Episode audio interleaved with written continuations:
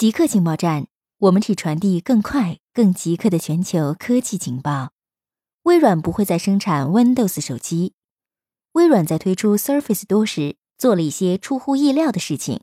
Surface 多是一款安卓手机，采用两个屏幕用铰链链接的设计，两个屏幕都是五点六寸，合起来则为八点三寸平板。值得注意的是，Surface 多并不是运行 Windows 系统。而是内置深度定制的安卓系统，它可以运行安卓应用程序，并支持谷歌商店的应用程序。这也是微软时隔四年后再次推出的智能手机。微软 Surface 多产品负责人表示，微软从未放弃手机项目，之前只是暂时搁置，以寻找更好的软硬件结合体验。微软推出折叠屏手机 Surface 多。可折叠手机与中国有缝的双屏设备相比，无论以何种方式弯曲对折的手机，都被吹捧为移动设备的未来。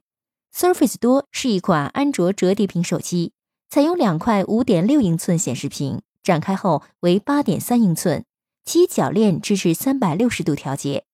为什么微软选择双屏手机？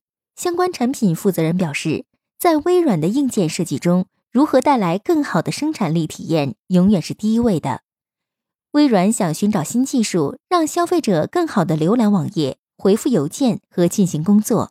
在过去几年的探索后，微软认为折叠双屏是在手机上提升生产力的最好方式，生产力效率比单屏操作高出了百分之三十以上，所以才打造了多这样一款手机。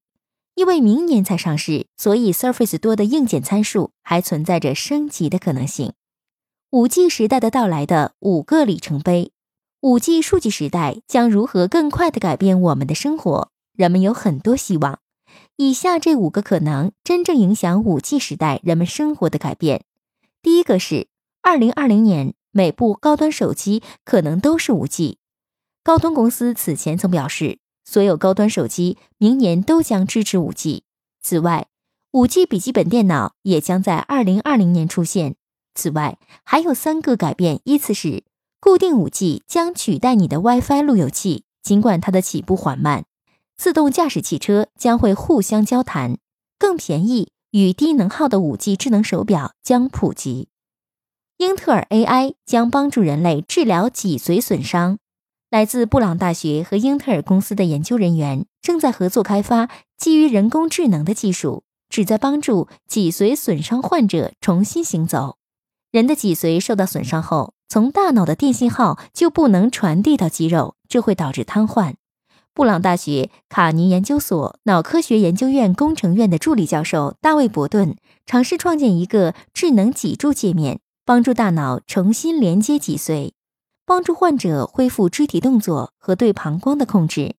英特尔也将在硬件和软件专业知识上助一臂之力，将帮助打造研究里需要用到机器学习工具，用于解码由大脑传送到脊椎的信号。